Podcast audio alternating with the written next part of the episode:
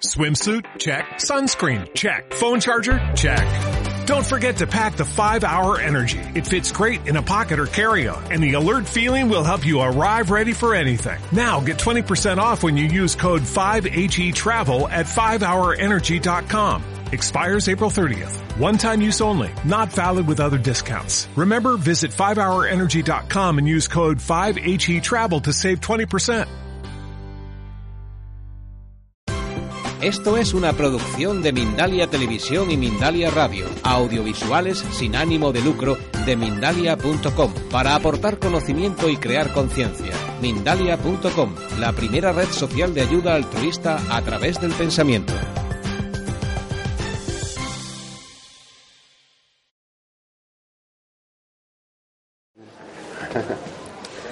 Amigos, voy a presentar a Bart. Ah, no, Ah, no, tú me vas voy, a voy a presentar. presentar a ti. No, yo te voy a presentar a ti. Bueno, preséntame tú a mí. Vale. Y luego lo hago yo contigo.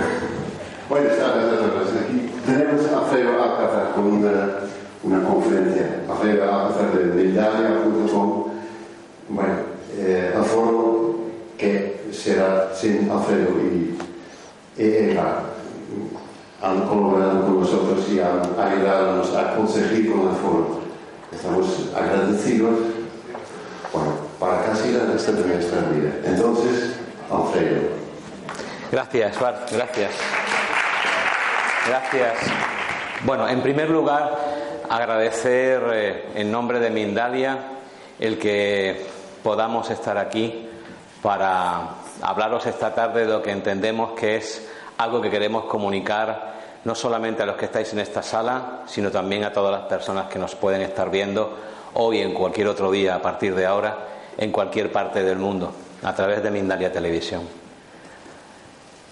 Eh, lo que voy a intentar es decir lo que siento, lo que nos ha llevado a hacer Mindalia y otras muchas cosas que están pendientes de hacer, pero que estamos decididos a hacerlas en cuanto la circunstancia nos lo permita. Cuando somos padres, lo primero que queremos es que nuestros hijos estén a salvo. Queremos protegerlos, queremos cuidarlos y que no les pase nada malo nunca. Y aunque no seamos padres ni madres, queremos lo mejor para toda la gente que está cerca de nosotros. Nuestros amigos, nuestra familia, nuestro círculo más cercano. Sobre todo ahora en Navidad. ¿Quién no ha pensado, por ejemplo, si le tocara la lotería, los cachitos de dinero que repartiría entre sus seres más cercanos? Es un pensamiento que hemos tenido más de uno a lo largo de nuestra vida.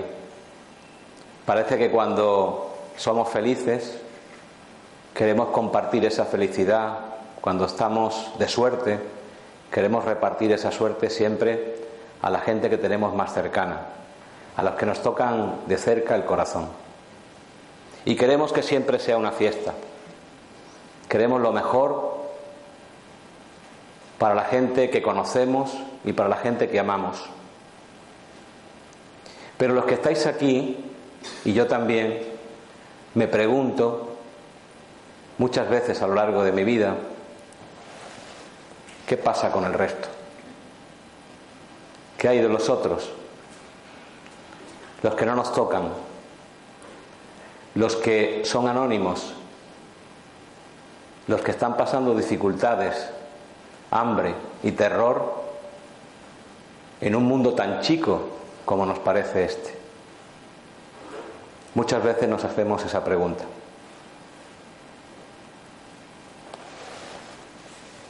Nos dicen, desde que nacemos prácticamente, que no tenemos importancia, qué tonto eres, qué mal lo haces. Nuestros padres, nuestros educadores, e intentan que deleguemos todo nuestro poder personal en otros. Me tienen que enseñar lo que debo saber, me tienen que decir a qué Dios debo rezar, me deben señalar también a qué partido debo votar y a qué, a qué médico debo ir. Nos enseñan a delegar continuamente, a desplazar pedacitos de nuestro poder en otros y cada vez nos vamos haciendo menos poderosos. Cada vez nos vamos desprendiendo de un cachito, de un pedacito de nosotros mismos para dárselo a otras personas que en el peor de los casos intentan manipularnos. Y así vamos viviendo e intentando tener esperanza en que mañana será de otra manera. En que quizá algún día pueda llegar a ser algo, porque me han dicho que tengo que ser algo. Quizá en algún momento pueda ser dueño de mi vida y quizá cuando yo sea feliz, hacer que los otros gocen también de esa felicidad. Pero eso no llega y se retrasa y pasan los días, las semanas, los años, nos hacemos mayores y vemos que cada vez el sueño está más lejano. Pero sí que hay maneras de sentirnos más poderosos, porque somos poderosos. El universo no es competitivo, os lo puedo asegurar. No quieren que nosotros compitamos unos contra otros. El universo es colaborativo, es pleno, es dichoso y es abundante. Hay para todos, en todo momento y de forma instantánea. Y la manera que tenemos de descubrir eso es dándonos, alejándonos de ese centro que parece que somos nosotros, pero que en realidad no lo somos, y dejando de ser nosotros para ser lo que siempre somos, todos. Y eso se puede conseguir. Pero no se puede conseguir atiborrándonos de la literatura que siempre repite una y otra vez, con distintas páginas, distintas portadas, distintos autores, lo que siempre ya sabemos en nuestro interior, lo que nunca hemos perdido de vista, pero que tan solo nos recordamos. Ni se consigue yendo a múltiples cursos, métodos y otras técnicas nuevas que nos venden algunas personas que nos dicen que con eso vamos a ser más felices, que vamos a llegar a lo que estamos buscando, que en realidad eso es algunas veces lo que estamos buscando. La manera de llegar a lo que dentro de nosotros, a lo que dentro de cada uno de vosotros os está muchas veces incluso atormentando diariamente, porque existe, porque se hace notable, porque os habla y porque lo oís, es realmente tirándose a la piscina. ¿Y cómo se tira uno a la piscina? Porque yo intento comunicaros lo que yo experimento dentro de mí. Y lo que he visto que experimentan otras miles de personas a las que he tenido la fortuna de conocer en todos los lugares del mundo. ¿Cómo consigo tirarme a la piscina? ¿Cómo consigo descubrir lo que realmente estoy intuyendo cada día. Pues hay que desnudarse, hay que salir del armario y hay que ser prácticos. Luego yo me voy a desnudar esta tarde y lo voy a hacer ahora.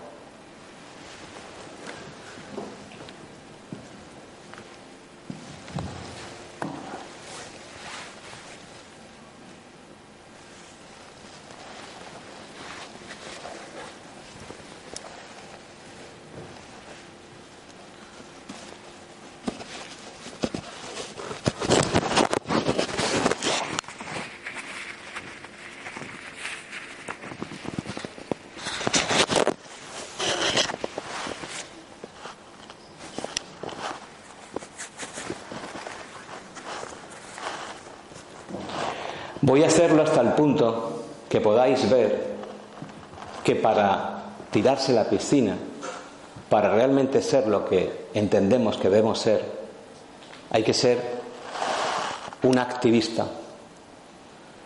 Hay muchas clases de activismo. La palabra lo dice. Lo contrario al quietismo, al quedarse sentado viendo cómo ocurren las cosas, a criticar lo que sucede más allá de la televisión, a sentir sentimientos que no son tuyos, pero que hay que expresar porque es lo que toca. No hablo de ese activismo, hablo del activismo en el que uno se mueve, se levanta, da el primer paso. Y eso, ¿cómo se hace? ¿Cómo se tira uno a la piscina y se convierte en activista espiritual? Yo os voy a dar algunas fórmulas, las que yo he encontrado y estoy aplicando en mi vida. Os voy a contar un par de historias.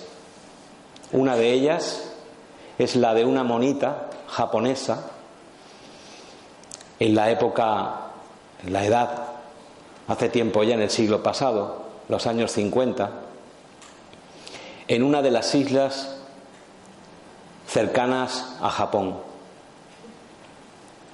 había un grupo de científicos que a otro grupo de monos que estaban estudiando les ofrecían batatas en la playa porque le divertía ver cómo los monos limpiaban e intentaban comer mezclada con arena esas batatas. Pero un día observaron como una monita joven limpiaba las, las batatas en un río cercano para no tener que comerse la arena mezclada con esa batata. Y les llamó mucho la atención porque encontraron que realmente esa monita era muy inteligente porque había descubierto por sí sola la manera de limpiar las batatas y podérselas comer limpias. Pero fueron más allá, porque transcurrió el tiempo y se dieron cuenta de que esa monita había enseñado a los monos mayores a limpiar a su vez las batatas. Y cada vez era mayor el número de monos que aprendían viendo unos de otros cómo se hacía la manera de comer batatas limpias.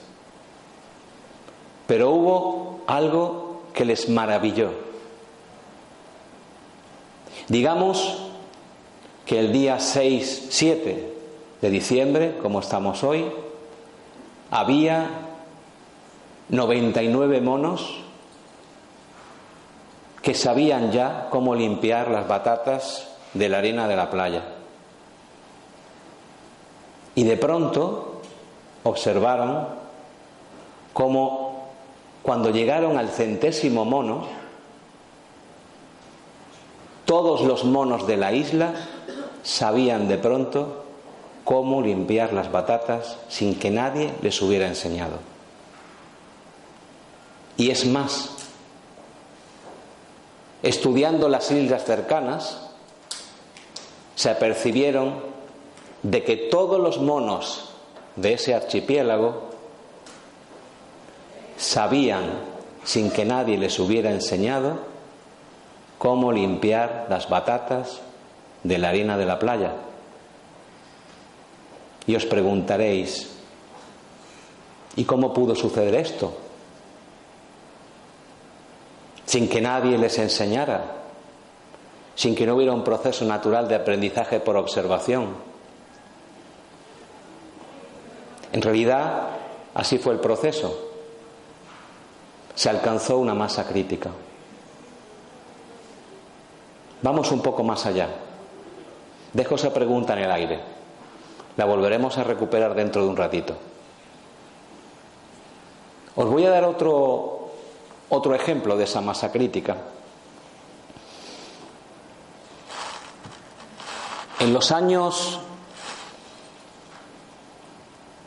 80 en la guerra entre Israel y Líbano,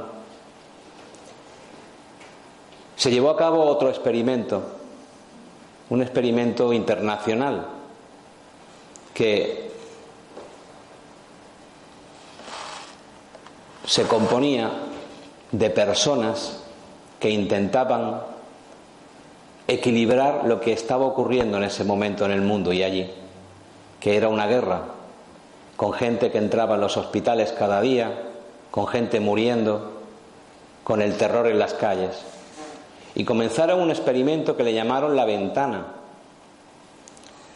Y en ese experimento hubo grupos de personas que comenzaron a meditar y comenzaron a rezar y comenzaron a tener sentimientos de paz para toda aquella zona. Y en ese momento, cuando se alcanzó una masa crítica de meditadores y de gente que estaba rezando y orando por la paz, se consiguió otro milagro.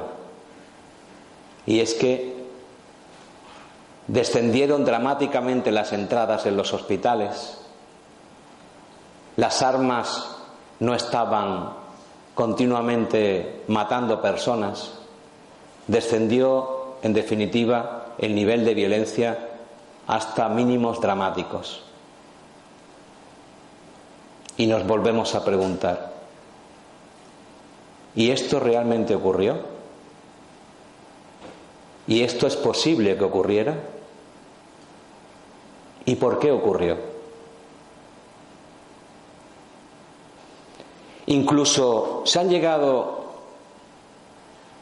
por todo el mundo a experimentar con otros seres, con los árboles.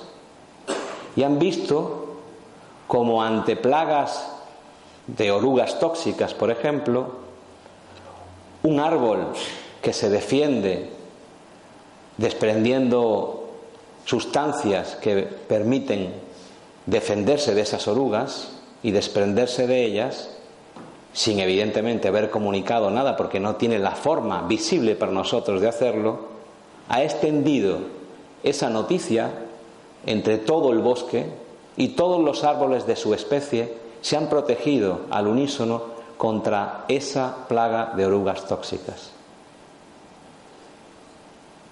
Realmente curioso, ¿verdad? Y ahora me pregunto yo ante estos pocos ejemplos que os he dado de muchísimos más que hay,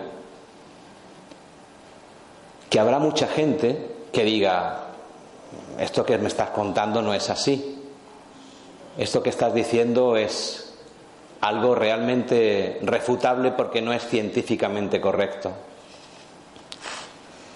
Para eso tengo la teoría del dedo.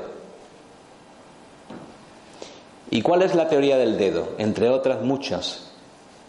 Por favor, ¿sois tan amables de levantar la mano y poner vuestro dedo índice hacia arriba? Muchas gracias. Seguid con ellos, seguid con ellos. Ahora os pido, por favor, diez segundos de atención.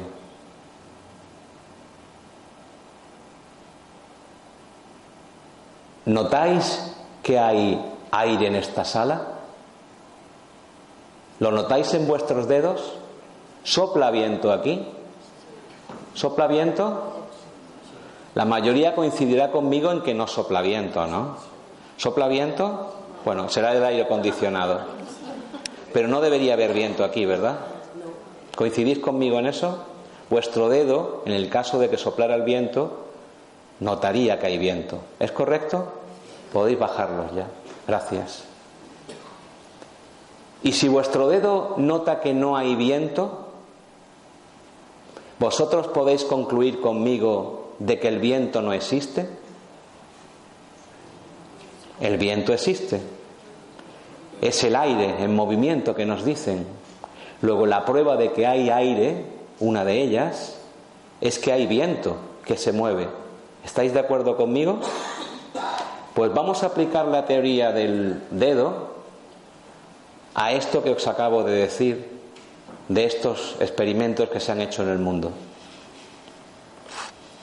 ¿Y si hubiera un campo, algo, lo que llamaban los antiguos el prana, el éter, que nos uniera y nos estuviera vinculando a todos y cada uno de nosotros con nosotros mismos. ¿Y si ese campo no se pudiera medir con un dedo puesto así? Porque realmente un dedo es lo que tienen los científicos hoy como instrumento para medir ese campo. No existen instrumentos que midan esa nueva energía que es tan antigua como el universo. Una energía que llena todos los espacios, no deja nada vacío y que nos incluye a nosotros. Por eso dicen los sabios que todos somos uno, porque esa energía somos nosotros. Todo lo que aquí existe, vosotros, yo y todo lo que hay a vuestro alrededor es forma parte de esa energía y es un pensamiento, que es donde se mueve también esa energía. Vamos a ver cómo utilizar esa energía, cómo podemos hacer que realmente esto sea operativo, porque saber que existe la electricidad, de momento nadie la ha podido explicar, la naturaleza de la luz, pero el hecho es que cuando damos a un interruptor, la luz se enciende. Luego es operativa y por eso nos vale. Vamos a hacer que esto también nos valga. Podemos operar en este campo, podemos hacer que este campo funcione incluso a nuestro favor, fluir en él, saber que existe ya es un punto, saber cómo manejarlo es evidentemente la posibilidad de trabajar intensamente en él, de tres maneras con los pensamientos, con las emociones y con los sentimientos. Vamos a hacer una diferencia, y ahora os la explico tal como la entiendo, entre las emociones y los sentimientos. Vamos con el pensamiento.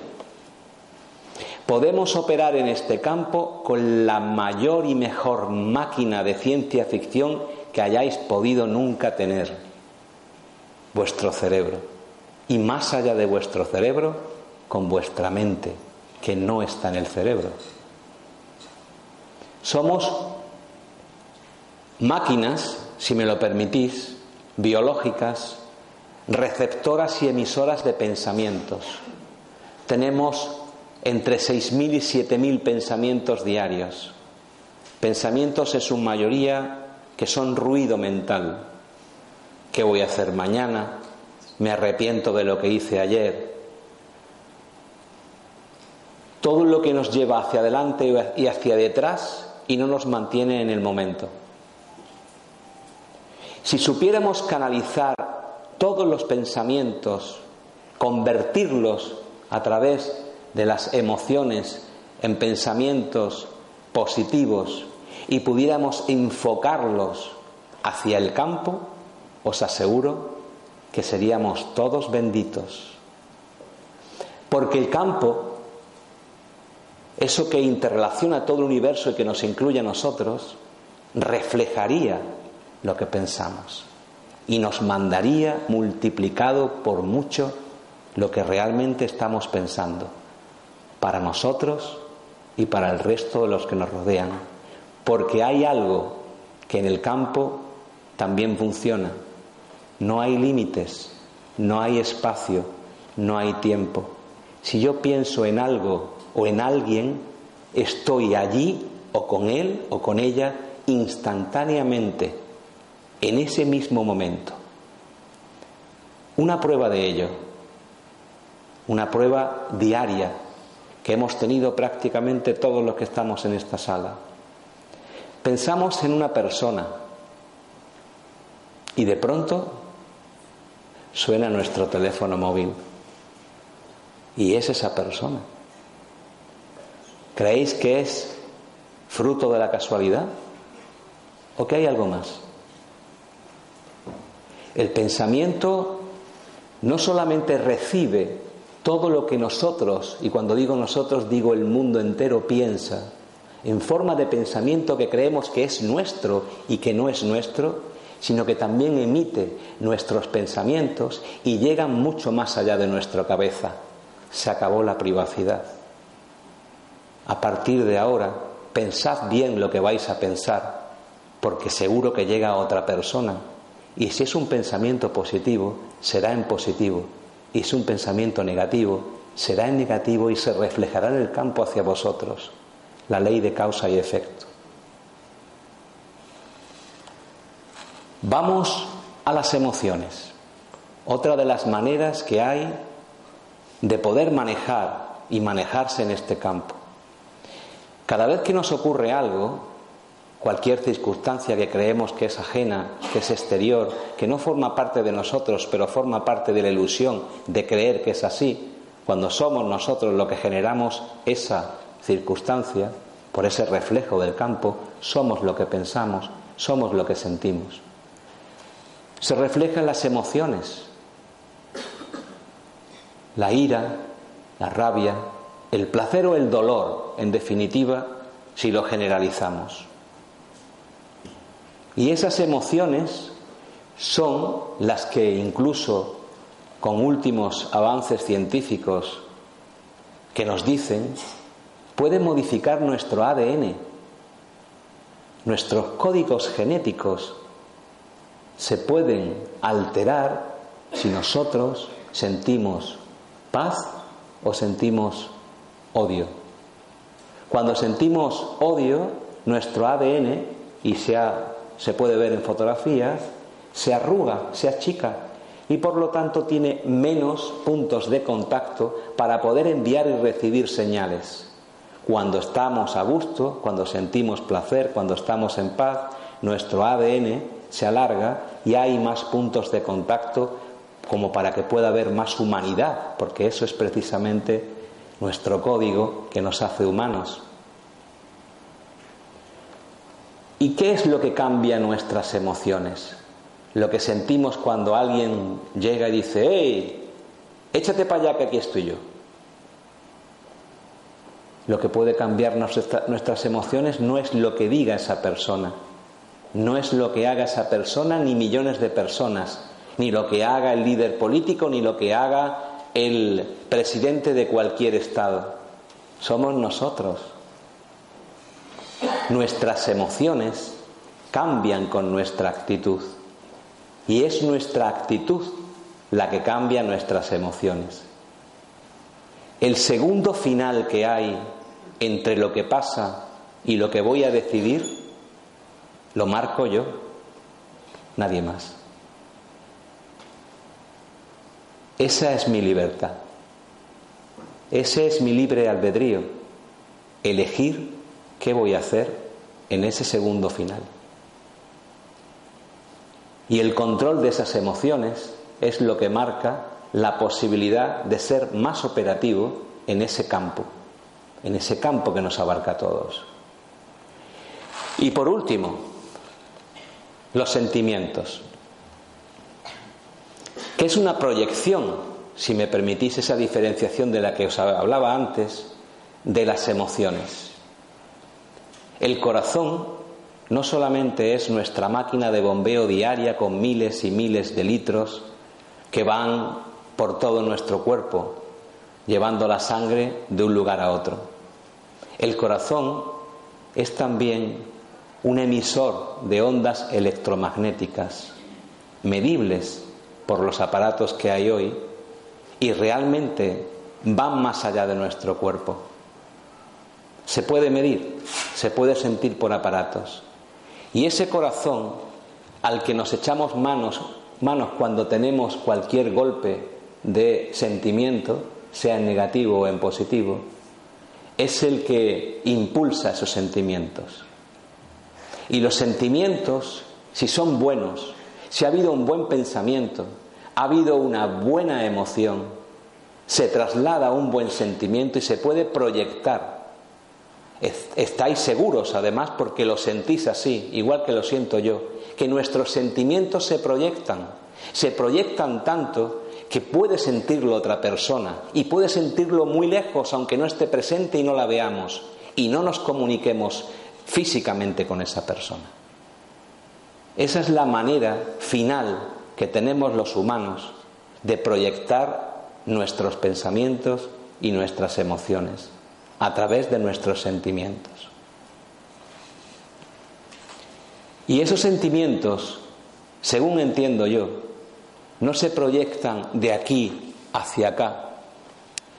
Si yo tengo un sentimiento claro, yo soy ese sentimiento, yo percibo que eso lo siento porque no es que lo quiera ser, sino que lo soy, se proyecta mucho, mucho más allá de mi cuerpo, se proyecta mucho más allá de la habitación donde estoy, del barrio donde vivo, de la ciudad donde resido o del el estado que me ha tocado ser y vivir allí. Se proyecta al mundo entero. Y si ese mundo entero en el que hay millones de personas recibe ese sentimiento porque está en el campo al que llaman, curiosamente, inconsciente colectivo, rebota y refleja ese sentimiento positivo hacia otras personas que son receptoras con su pensamiento de pensamientos semejantes. Recordad, somos como antenas, somos antenas. Yo recibo y emito pensamientos según los que yo tengo. Que los tengo positivos, recibo pensamientos positivos. Lo parecido atrae a lo parecido. Que son negativos, me muevo a lo largo de mi vida en círculos viciosos que me darán escenas dramáticas que me permitirán aprender a lo largo de un bucle infinito que me permita saber lo que realmente hago yo aquí porque lo estoy viviendo con dolor para aprender qué es lo que decidí en su momento antes de estar en este plano físico, hacerlo para aprender. Vamos a hacer un pequeño juego de un minuto.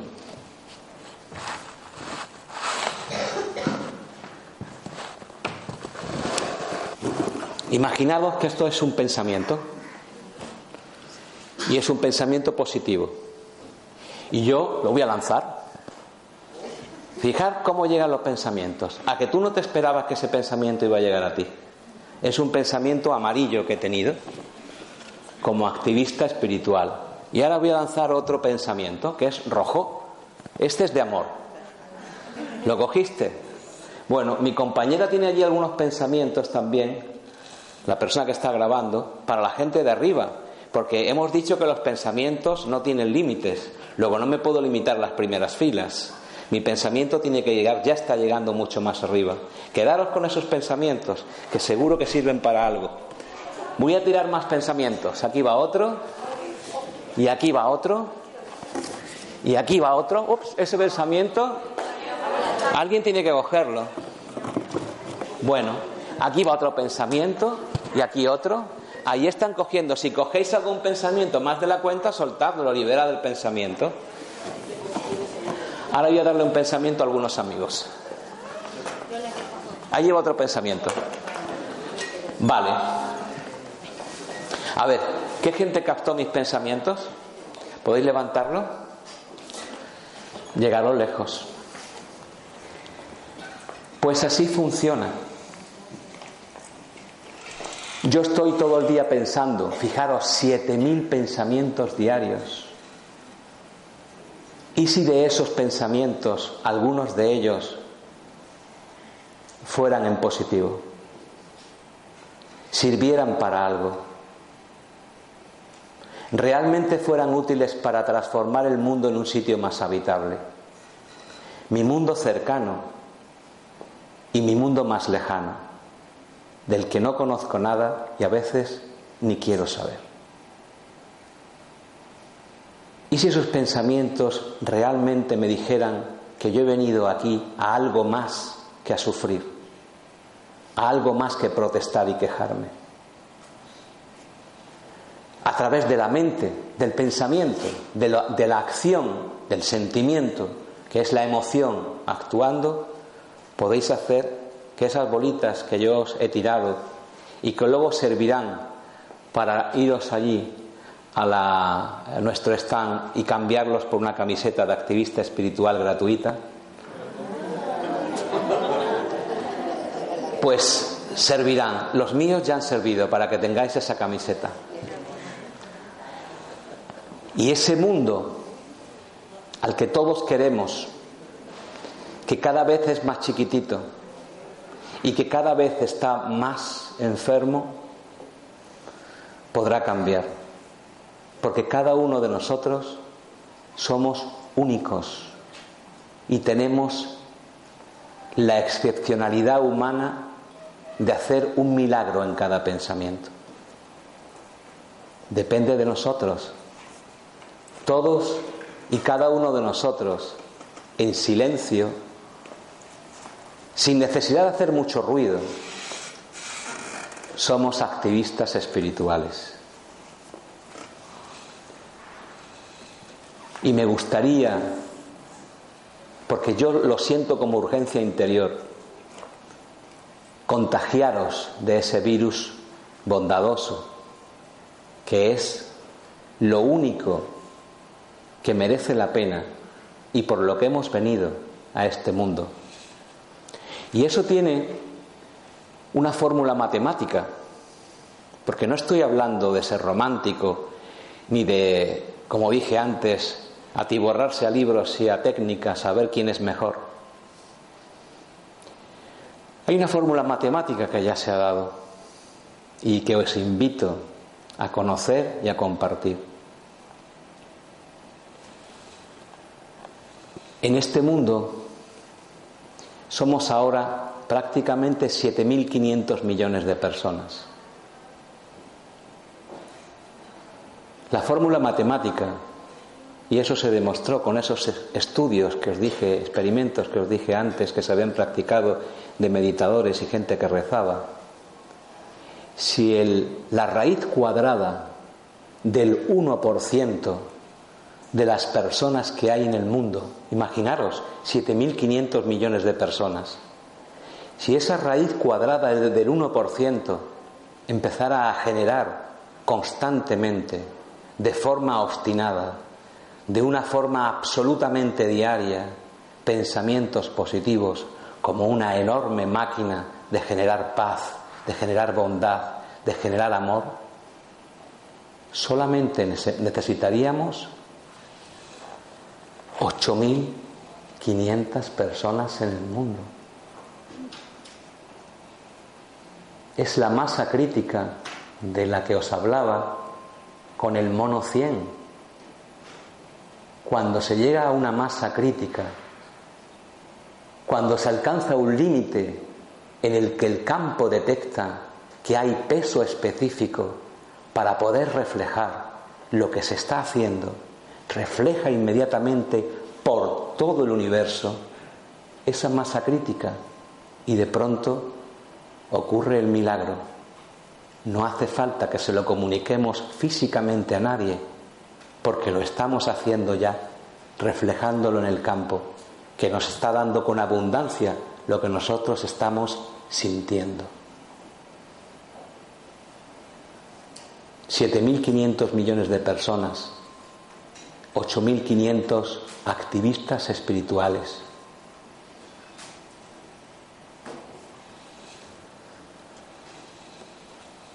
Para que trascienda lo único que hemos venido a sentir y a jugar en esto que llamamos vida,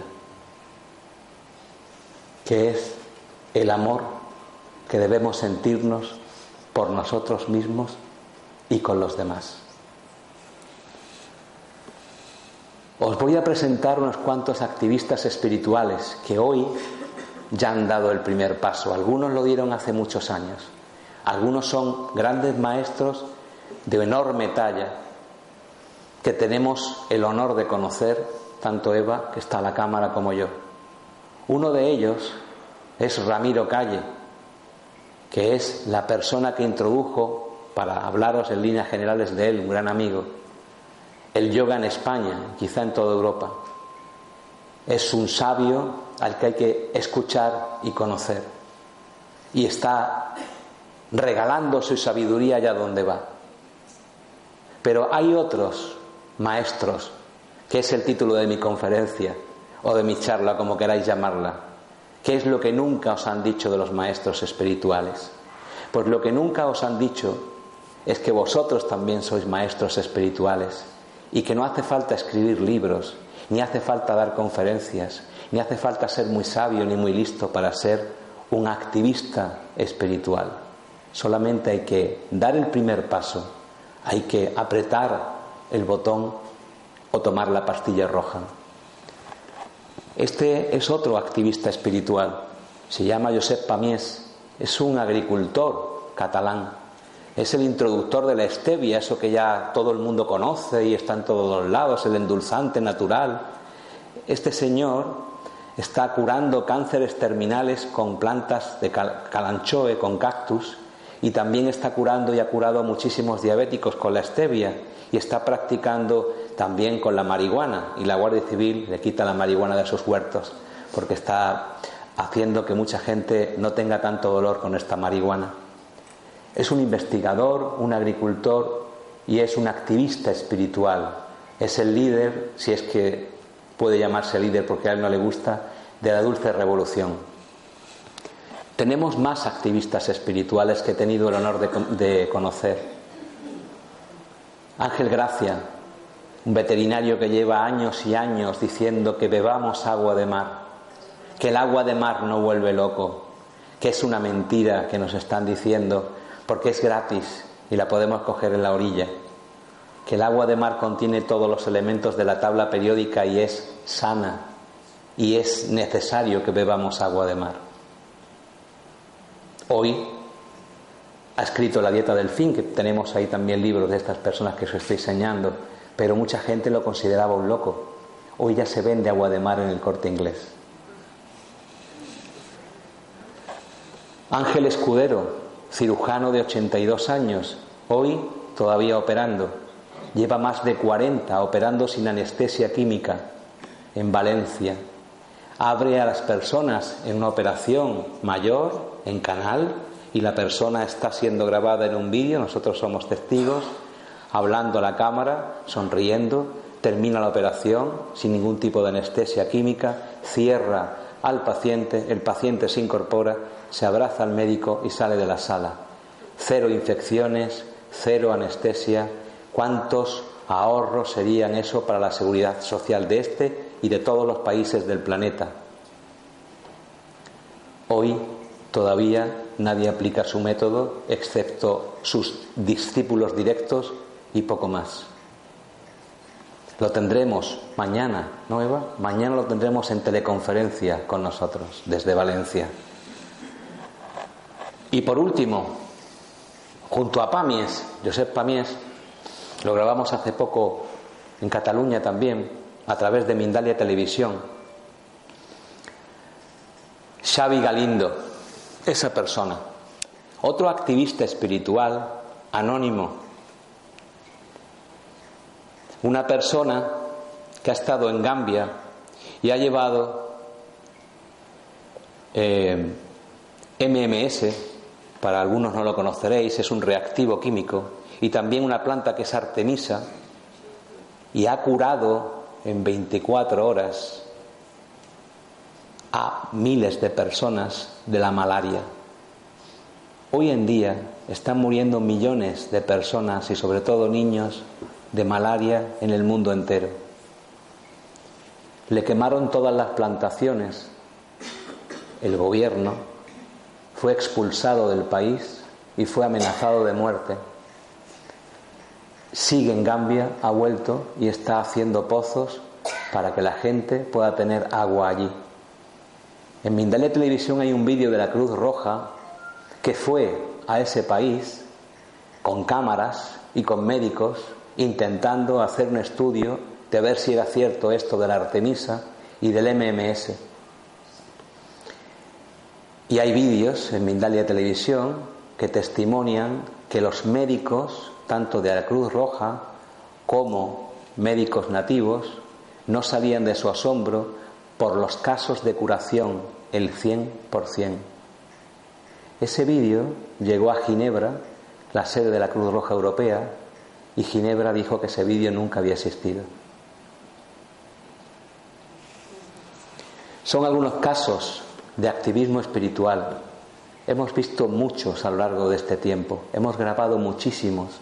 Hay casi dos mil vídeos en Mindalia Televisión que dan fe de que todos y cada uno de nosotros podemos, debemos, estamos obligados a ser activistas espirituales, porque el mundo de hoy lo demanda, no solamente un partido político, no solamente un cambio, sino una revolución interior que salga desde lo más dentro de nosotros y permita experimentar este cambio que está demandando todo el mundo, porque todo el mundo lo siente más allá de las fronteras, más allá de las creencias y más allá de las ideologías. Nosotros ya lo estamos haciendo. Mindalia.com es la red social de ayuda por el pensamiento. Hay más de 8.000 personas en todo el planeta, todos los continentes, que están en más de 3.000 peticiones pidiendo cosas, trabajo, amor, en definitiva, todos los sentimientos y emociones que puede experimentar un ser humano. Llegas a la red, haces tu petición y toda la gente de la red te manda pensamientos positivos, porque saben que pueden cambiar, porque saben que si el pensamiento positivo llega más allá de nuestro cuerpo físico y se refleja en el campo, la otra partícula cuántica de la que tanto se habla ahora, si está vinculada, y a través de Mindalia los vinculamos, si está vinculada con la partícula A, vibra, cambia y mejora si recibe un cambio en positivo. Es así. Si a través de la física subatómica es posible, todos nosotros podemos tener ese beneficio porque estamos hechos de partículas subatómicas. En Mindalia Televisión no hemos puesto en acción para llevar educación, formación a todo el mundo.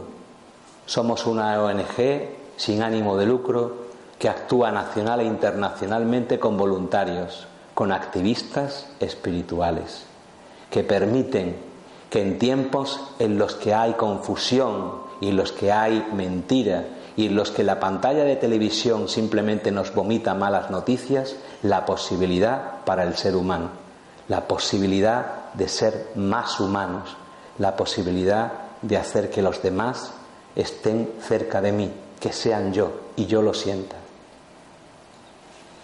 Y por último, Mindalia Radio, la emisora del pensamiento positivo con diales terrestres y también a través de Internet, que permite que la gente escuche algo más que malas noticias, que escuche pensamientos positivos.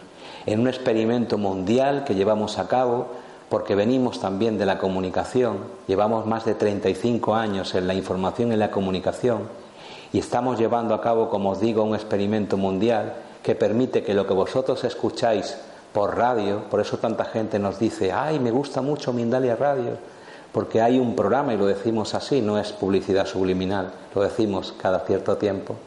Hay un programa que vosotros escucháis, que es la música o la información, y por debajo del programa, casi inaudible, se están lanzando continuamente mantras, pensamientos y todo lo que invita a tener paz y a dar amor.